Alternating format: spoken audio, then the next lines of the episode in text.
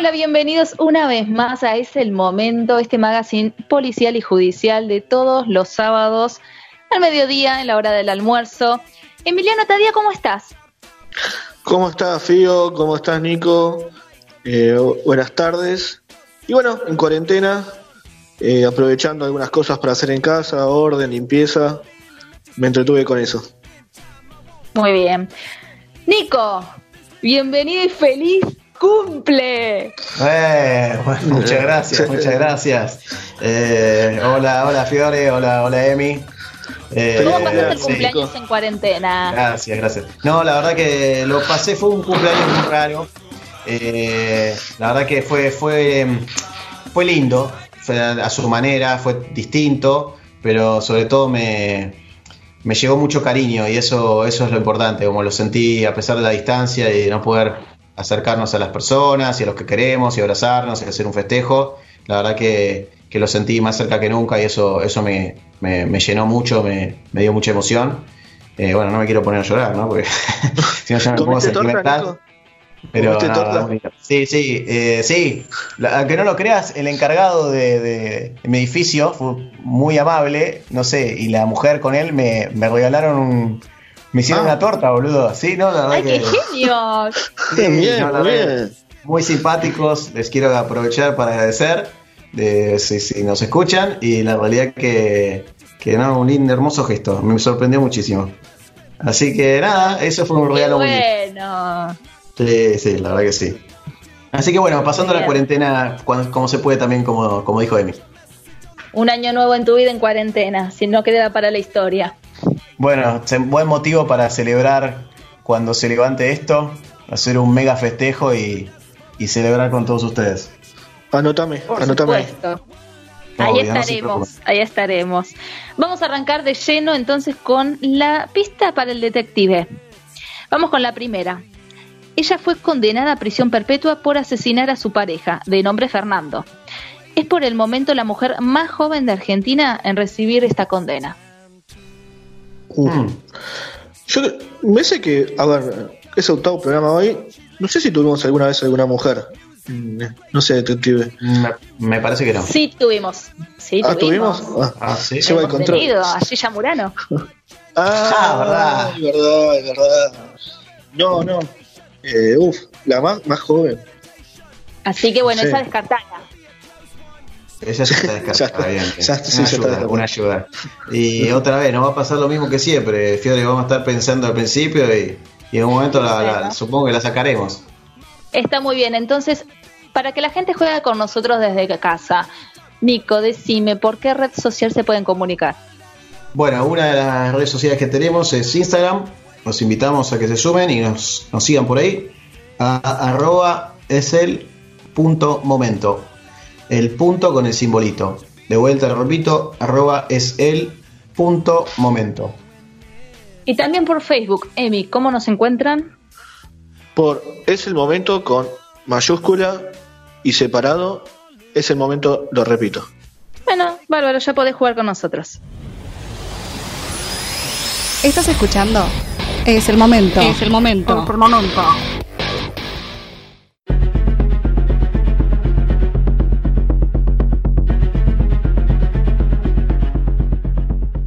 Tenemos ahora algunas noticias sobre el Reino Unido, ¿no, Nico? Efectivamente, Fiore. Bueno, les voy a comentar un, poco a los dos. Eh, es un tema que ya venimos hablando hace muchas, ocasiones, en muchos programas en realidad, que es que los femicidios, un tema que nos preocupa a todos, en el Reino Unido se, duplicaron eh, durante este confinamiento por el coronavirus o COVID-19. Eh, bueno, como les comentaba, se duplicaron sobre todo las tres primeras semanas eh, y aumentaron en un 49%. Esto es lo que reveló un informe del Parlamento británico. Eh, y por supuesto, cuando, cuando mencionamos esto, hablamos específicamente también de que las, llamadas de ayuda ¿no? se, se incrementaron. También, bueno, unas cifras que, mencionaba la organización de Counting Dead Woman Project, son, son bastante alarmantes, porque 14 mujeres y dos niños fueron asesinados durante el encierro en COVID. Esto específicamente, estamos hablando de, un número de asesinatos que, se, produjo a lo largo de tres semanas, o sea, es un número alto. eso te iba a preguntar, durante ¿en qué periodo, digamos, ellos arrancaron esta cuarentena? Bueno, en el caso de ellos, desde, desde que por lo menos se impuso este tipo, o sea, el cuarentena, del momento de aislamiento fue desde el 23 de marzo, que es cuando se decretó oficialmente el confinamiento, hasta el 12 de abril. Y bueno, el número fue, fue el más grande, por lo menos en un periodo de tiempo corto, eh, que fue el más grande en 11 años. Es, es, como vuelvo a decir, un, es alarmante, la verdad que sí. Y... La verdad que sí. Es un periodo muy corto, la verdad. Es un periodo muy corto. Tener semejantes cifras. Exacto, exacto. Y si tenemos en cuenta también, como habíamos mencionado en otros programas, que el Reino Unido en cuanto a confinamiento, en cuanto a esta situación de cuarentena, como vivimos nosotros ya hace un mes y pico, eh, en el caso de ellos fue, se tomó otras, otro tipo de medidas y fue muy distinto. Al principio no, le prestaba mucha atención. Cosa que imaginemos, bueno, en realidad no imaginemos, pero si hubiese sido el, confinamiento por más tiempo prolongado, quizá las cifras serían, o en este momento, sí, en este momento serían muchísimo más, más alarmantes que, lo que estoy mencionando. Obviamente es una suposición, ¿no? Pero bueno. Eh, después, bueno, lo que para comentarles, seguir, seguir, seguir con, la, con la noticia. Eh, eh, bueno, obviamente se pidieron, se a la Cámara de, la, Cámara de Comunes o de, Reino Unido pidió tomar medidas para, para poder eh, ayudar a las víctimas en, esta situación. y bueno, las medidas que se están llevando a cabo, las que se, van a tomar, son muy parecidas, o en este caso hay una, la que se mencionó, como fue el caso del barbijo rojo acá en Argentina, para eh, proporcionar espacios seguros para estas personas, estas víctimas, en este caso las mujeres, eh, como son las farmacias, eh, bueno, supermercados o tiendas en donde ellas puedan acercarse y de alguna manera poner sobre la mesa lo que les está pasando y, que puedan recibir algún tipo de ayuda.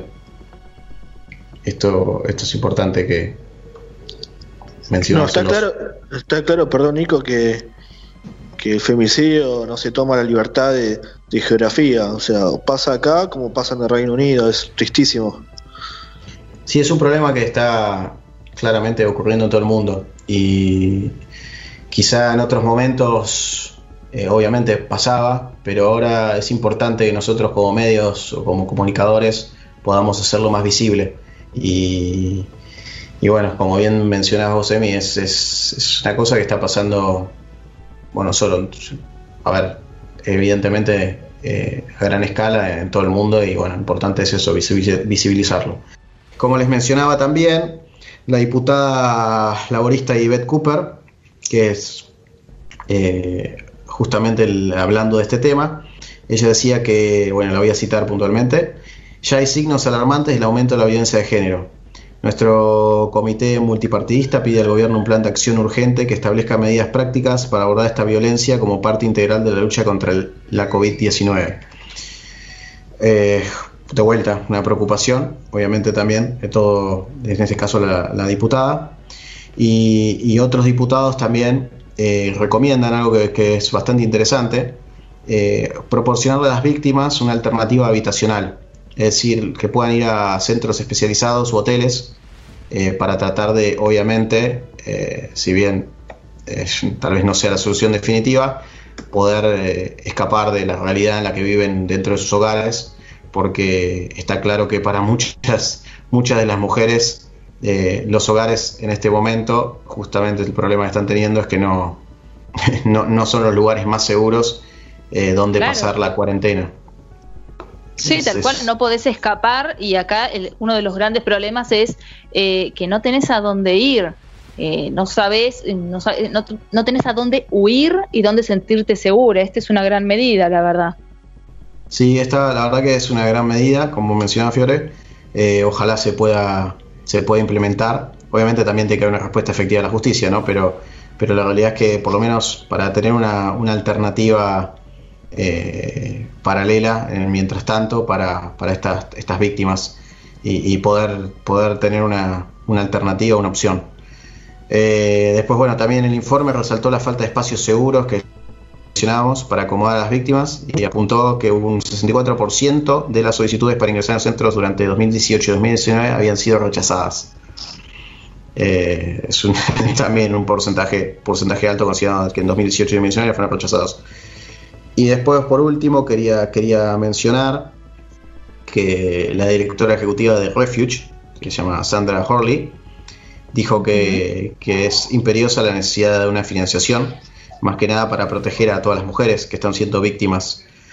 Eh, finalmente, bueno, ocurren los femicidios que, que se mencionaba previamente o que yo no me había mencionado previamente. Eh, perdón, Nico, que te interrumpa. Parece que el femicidio no se toma lugar para, para ocurrir. Pasa acá y pasa en el primer mundo. Es increíble. Sí, es lo que, lo que mencionabas previamente, la verdad que sí. Es, es lamentable.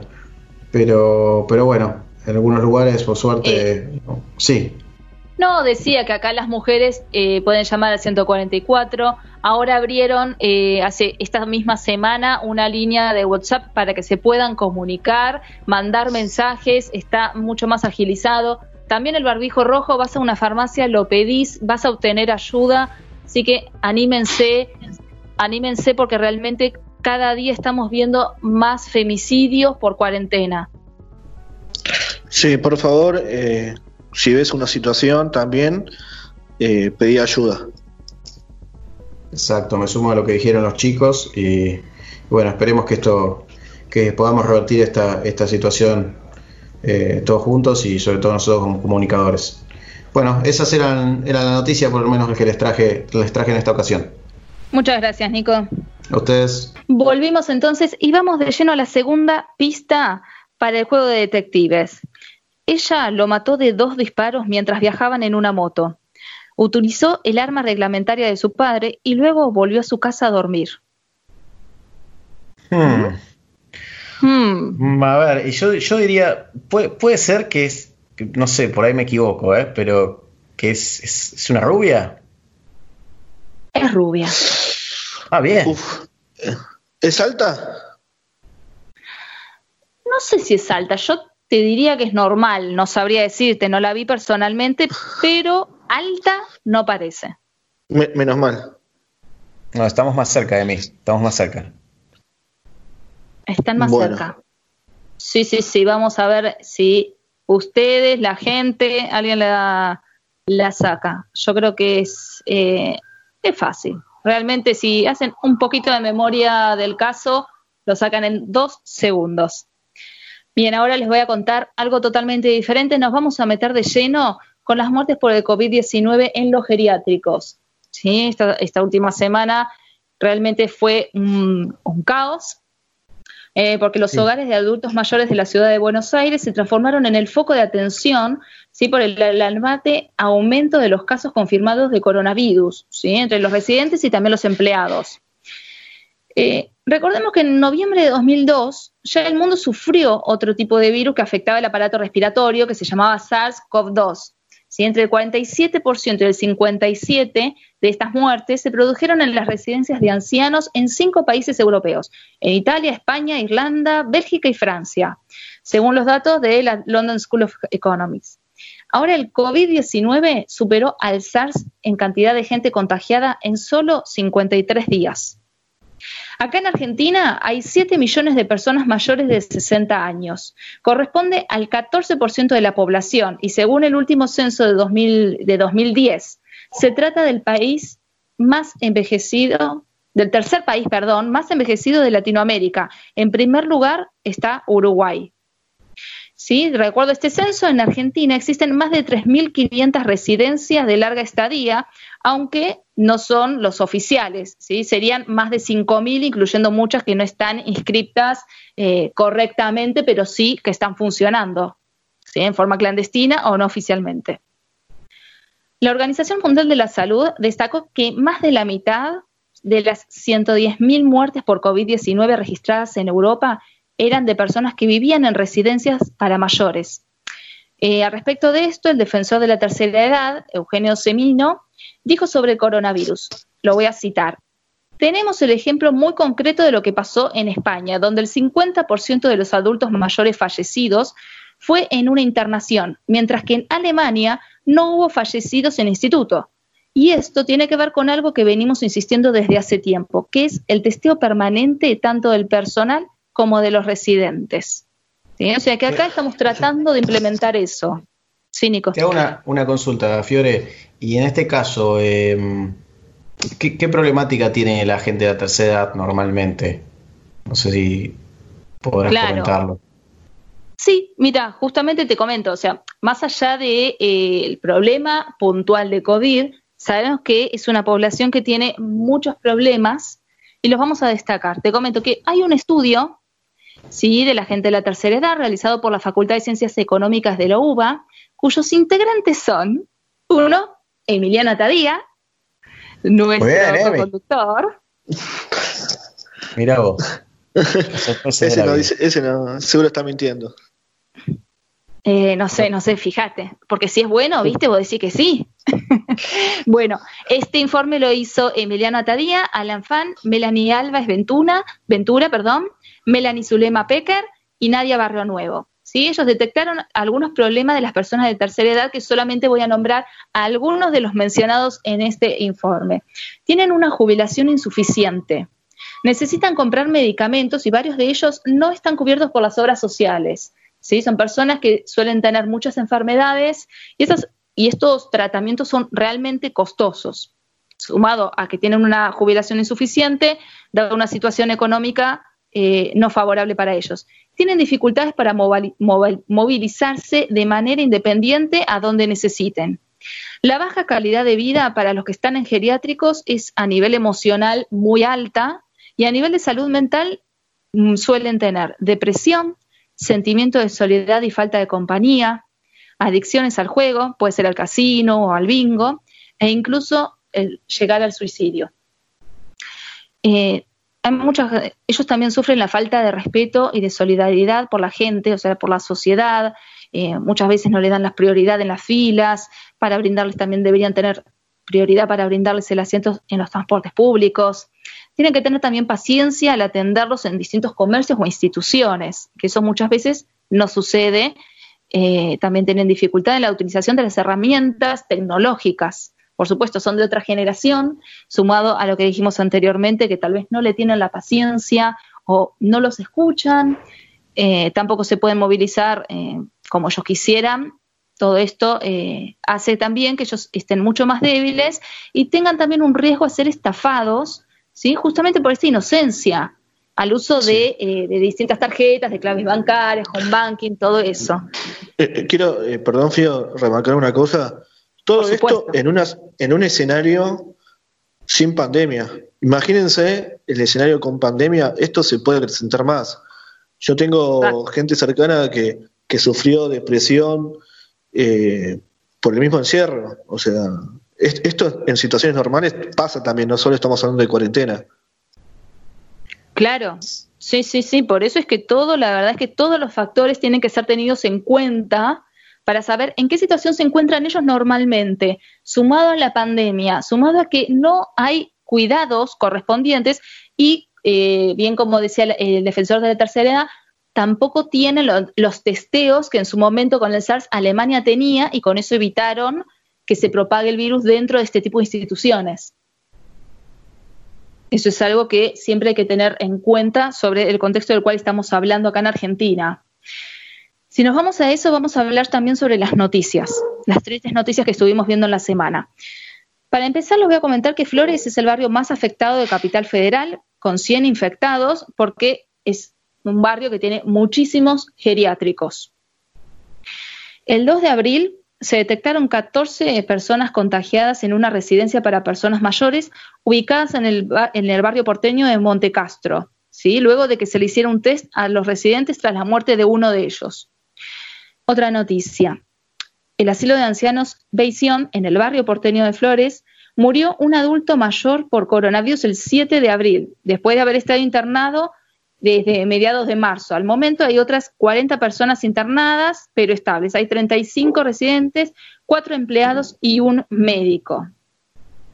¿Sí? Eh, después, les comento que en el Hogar San Lucas, ubicado también en el Parque Avellaneda, fueron detectadas 8 personas con COVID-19 el 18 de abril.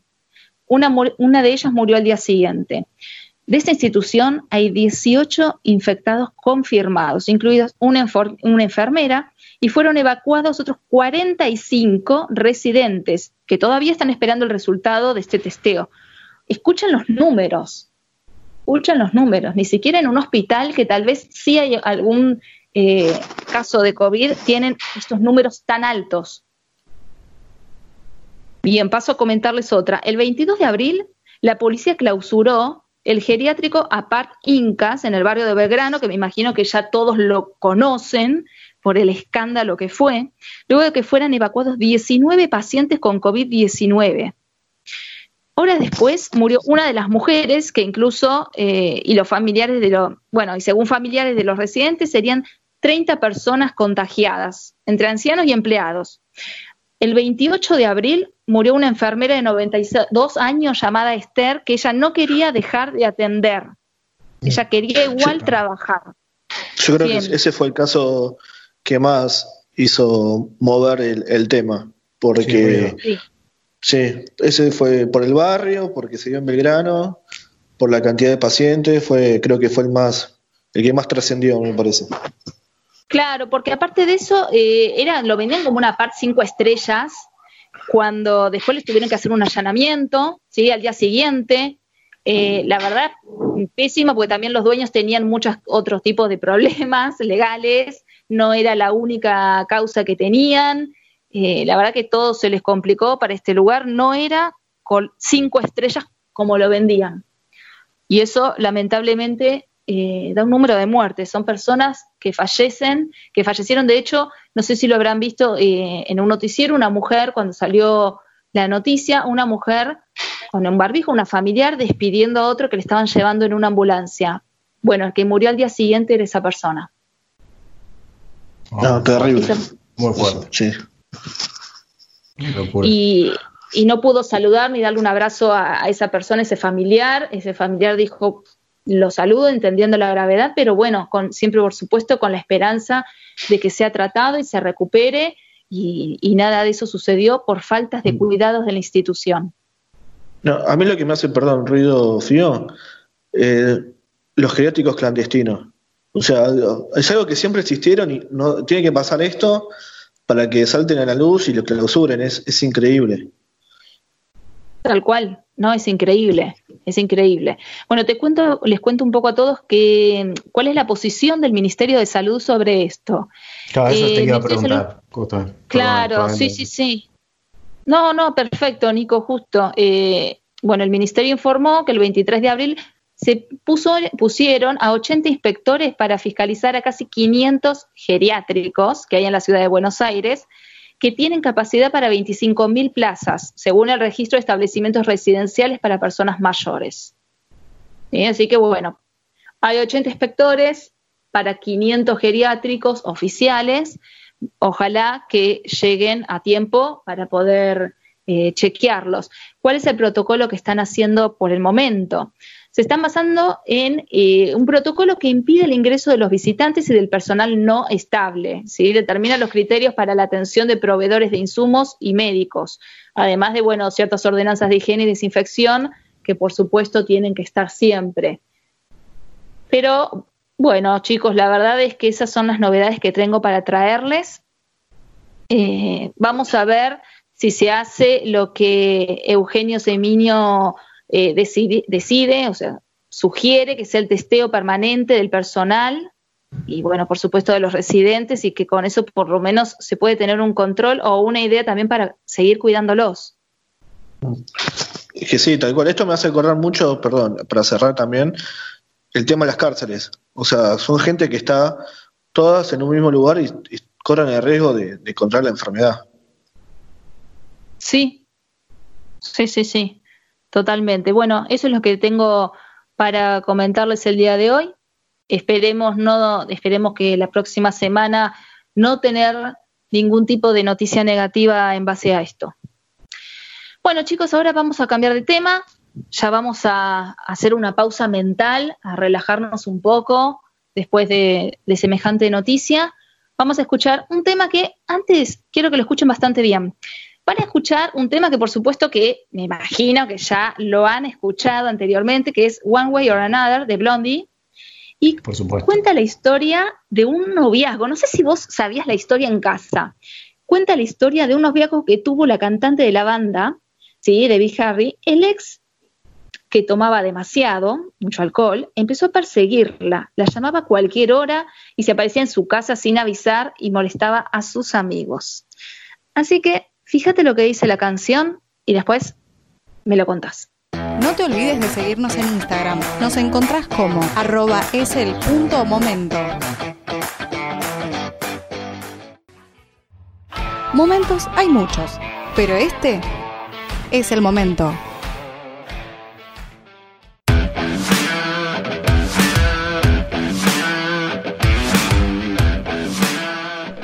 ¿Escucharon el tema ahora con otros oídos, digamos?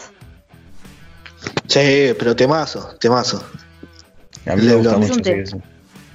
Uno lo canta tan feliz y bueno, hay como un trasfondo fuerte, ¿no?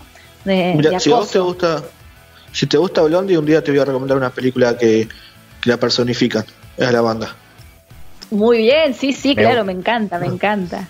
Me gusta que ya te está vendiendo los Emmy Awards, ¿viste? Ya, ya te lo está vendiendo. Eh, ya, ya, ya, está olfateando así su bloque él. Sí, sí, sí, sí, ya se prepara. Pero no antes, no antes de la tercera pista del juego de detectives.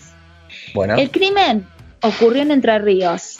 Hay un libro escrito por Mauro Zeto sobre Z, sobre ella, y es vista como una asesina sexy.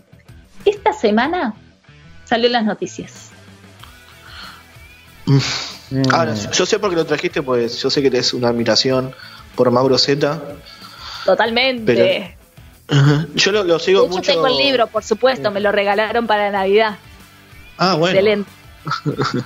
Ahí guardadito, eh, guardadito, bien, bien, y todo leído, muy perfecto.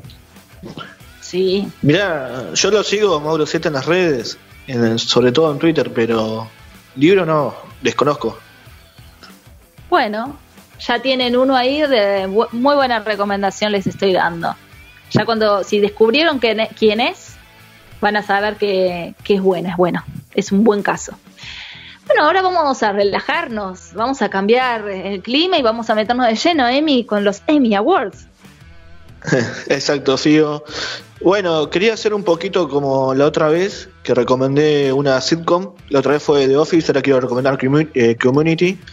Eh, es una sitcom, a ver, que trasciende en una universidad pública de Estados Unidos, con un grupo de gente bastante particular y se dan situaciones muy, muy bizarras.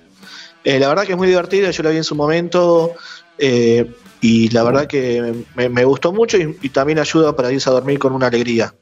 Y después está salieron el lunes pasado los tercer y cuarto capítulos de Last Dance de bueno lo que hemos comentado el documental de los Chicago Bulls esta vez con un capítulo excelente de, de Dennis Rodman así que bueno, no, nos adelantes nada ¿eh? pero no, estoy diciendo no estoy diciendo nada no estoy diciendo nada. estoy muy metido con él muy, metido con él. Estoy muy metido con The Last Dance bien muy bien. Así que bueno esas son para, de cabecera para el que la Nico, ¿lo mirás de noche antes de dormir como te aconseja Emi? Siempre, pero no sé si con una sonrisa como él o con, la alegría que, que, él nos dice y nos transmite. Pero, pero te aseguro que esta serie, por lo menos a mí, me engancha mucho. Ahí estoy, estoy al pie del cañón viendo, viendo cada, cada episodio que sale. Así que por eso, Emi, guarda, no cuentes nada, no nos adelantes nada, por favor. contalo, justo y necesario para los Emmy Awards. bien. Después, bueno, le traje dos películas que son bastante, bastante nuevitas. Una es Gas, Guns Akimbo. Eh, actúa Daniel Redfield, eh, bueno, Harry Potter de. el Harry de Harry Potter, obviamente. Que últimamente, después de, ser la saga, empezó a meter muchas películas de este tipo. Que son más eh, clase independiente, un poco más de gore. ¿De qué trata? Bueno, eh, eh, hay un futuro muy cercano.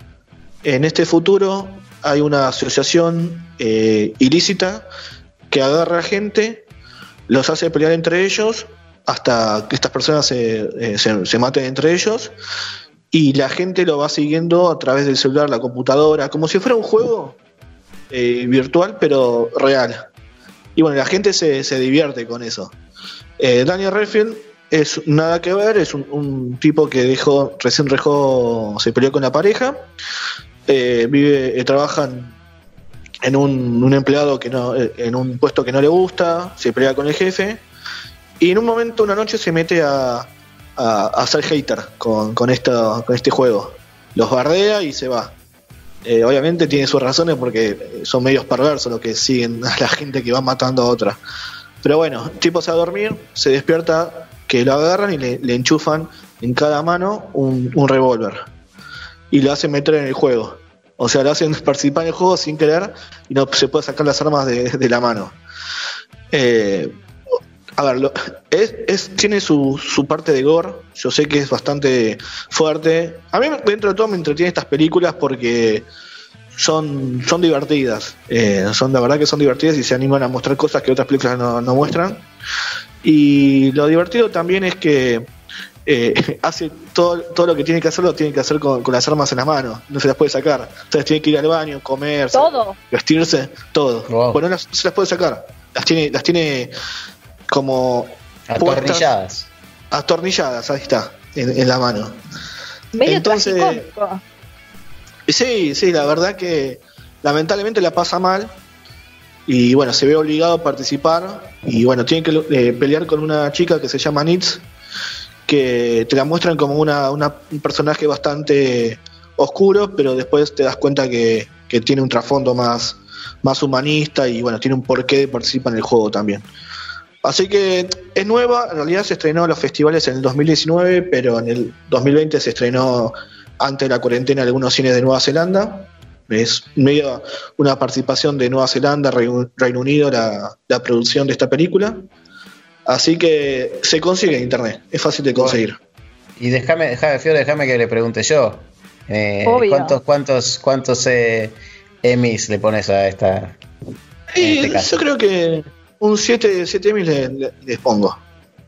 Bueno, está bien. Ese es un buen número. Es un número más que, más que aceptable. Sí, sí, los siete están, bien. es un buen puntaje. Y bueno, y la otra película que quería traerles, que también es del 2020, pero por otro motivo, es Hunt, eh, Cacería. Eh, la produce una compañía que se llama Blumhouse, que es una compañía que no, es muy, no tiene muchos años, es un estudio cinematográfico que financia películas sobre todo de terror eh, más de, también de bajo presupuesto. Estrenó, que igual son conocidas, por ejemplo, estrenó Actividad Paranormal, eh, La Purga, Get Out, todas películas que de terror, pero que se hicieron bastante conocidas esta última, este último momento. Y bueno, The Hunt esconde también el hecho de que se retrasó su estreno porque justo se dio que hubo el caso de los, de los tiroteos en el año pasado en, en El Paso y en Dayton y, bueno, también la vio, o no, en realidad no la vio Trump, y Trump la, tildó como una película que hablaba muy mal de los conservadores, en, eh, del Partido Republicano de Conservadores. Por eso es como que toda esa crítica mala tuvieron que retrasar el estreno. Bueno, The Hunt es una película que trata, es como los Juegos del Hambre, como la, película del libro, pero con un contexto político.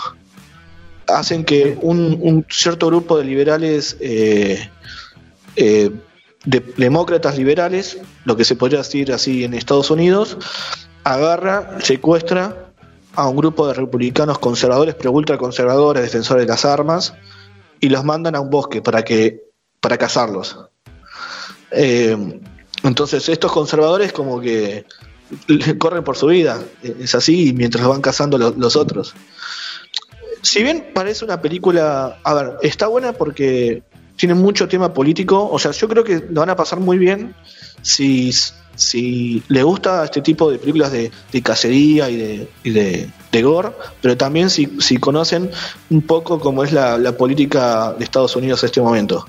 Hay muchos chistes así que, que van por eso. Entonces, a mí se me hizo muy divertida la película.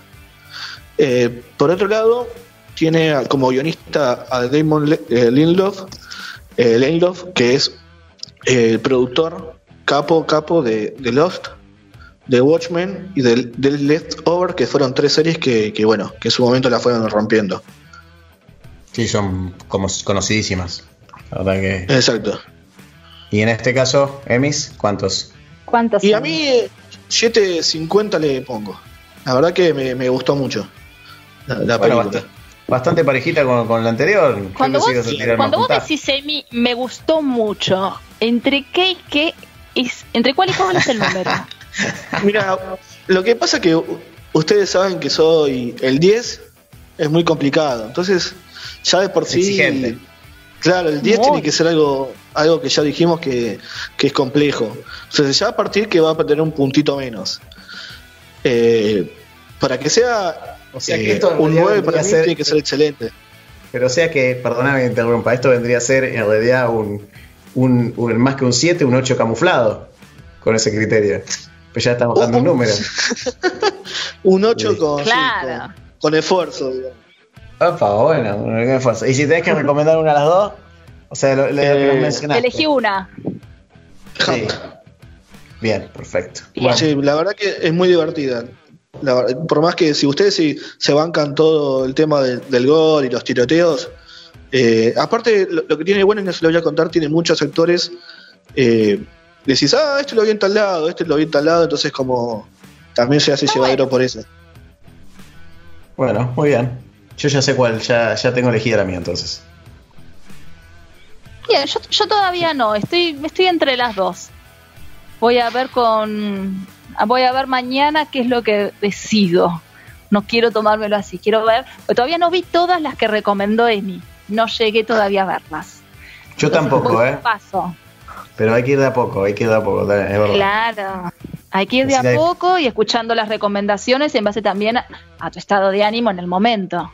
Hoy estoy Tal cual. para reírme, para ver pim pam pum, como esta. ¿eh? tiene, tiene sus momentos. Fío, vos tenés, vos tenés mi número, vos sabés que te hago una recomendación a medida y vos Nico también, así que no se preocupen. Somos Perfecto, privilegiados, encanta. somos, somos privilegiados. privilegiado. Bravo, gracias, Emi, gracias. En, en- en casa ya te deben estar pidiendo un montón de cosas. Tú, tú, tú, tú, tú, te va a sonar el teléfono. bueno, perfecto, Emi. Entonces, muchísimas gracias. Estás escuchando. Es el momento. Es el momento. Por momento.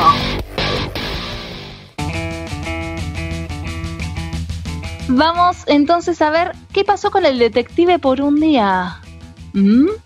A ver, Emi, Vos- vos. ¿qué me dirías? Yo- a Con ver, todas estas ¿puedo, puedo pistas que te jugar- di. jugármela? ¿Puedo jugármela? ¿Estás ya para jugártela? Sí, sí, sí, la verdad que sí. A mí me, a ver, no sé, no me acuerdo el nombre, pero sé que el año pasado hubo el caso de una de una persona que Sí. dirigía un grupo de que era estaba en la policía, se retiró y hacía eh, golpes sobre eh, de robo, sobre todo en la plata. Me hace acordar mucho ese caso. No, no, no, no es ella. No, no, ¿cómo? Yo para mí, Guau, guau, guau. perdón, ¿puedo, ¿puedo meter un bocadillo?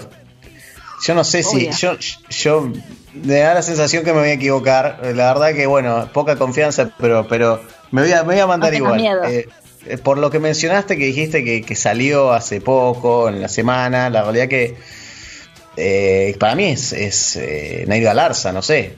Por ahí estoy equivocado. Cual. Vamos. Has ganado, has ganado, Nico. Bueno, Muy bien, muy bien entonces. Con más confianza ir. Tal cual, con más confianza, porque Nair Mariana Galarza fue acusada de asesinato de Fernando Pastorizo ocurrido el 29 de diciembre de 2017 en la ciudad de Gualeguaychú, ¿sí? en Entre Ríos, donde ambos residían. El caso tuvo mucha repercusión tanto en los medios nacionales como internacionales. es un momento donde, bueno, los crímenes vinculados a la violencia doméstica y relaciones tóxicas está teniendo una atención especial. De hecho, ahora ella está luchando por eso, por decir que fue una víctima ¿sí? de esa relación tóxica y que ella sufría violencia de género. Sí, a mí me llamó la atención, más que nada lo, lo, pensé, dije, tiene que ser por, por lo que habían mencionado el libro de Mauro Zeta. Pero bueno, qué sé yo, yo no, no, me, la jugué y bueno, salió bien. Salió bien. Muy bien, estuviste muy atento con todas las pistas. Eso me agrada, Nico. Pero ya no tengo más tiempo. No te puedo ofrecer más tiempo. Ni más pistas, ni más nada. No, ya nos tenemos que ir. Pero. Bueno, pero igual yo, yo estoy contento, como siempre digo, porque tenemos una cita con ustedes el próximo sábado de 13 a 14 horas. El sábado, pero a mí los días se me hacen sábado, lunes, martes iguales, pero, pero ¿por qué? Porque es el momento. El sábado es el momento, señoras y señores. Siguen, seguimos en cuarentena, pero vos podés. Besitos.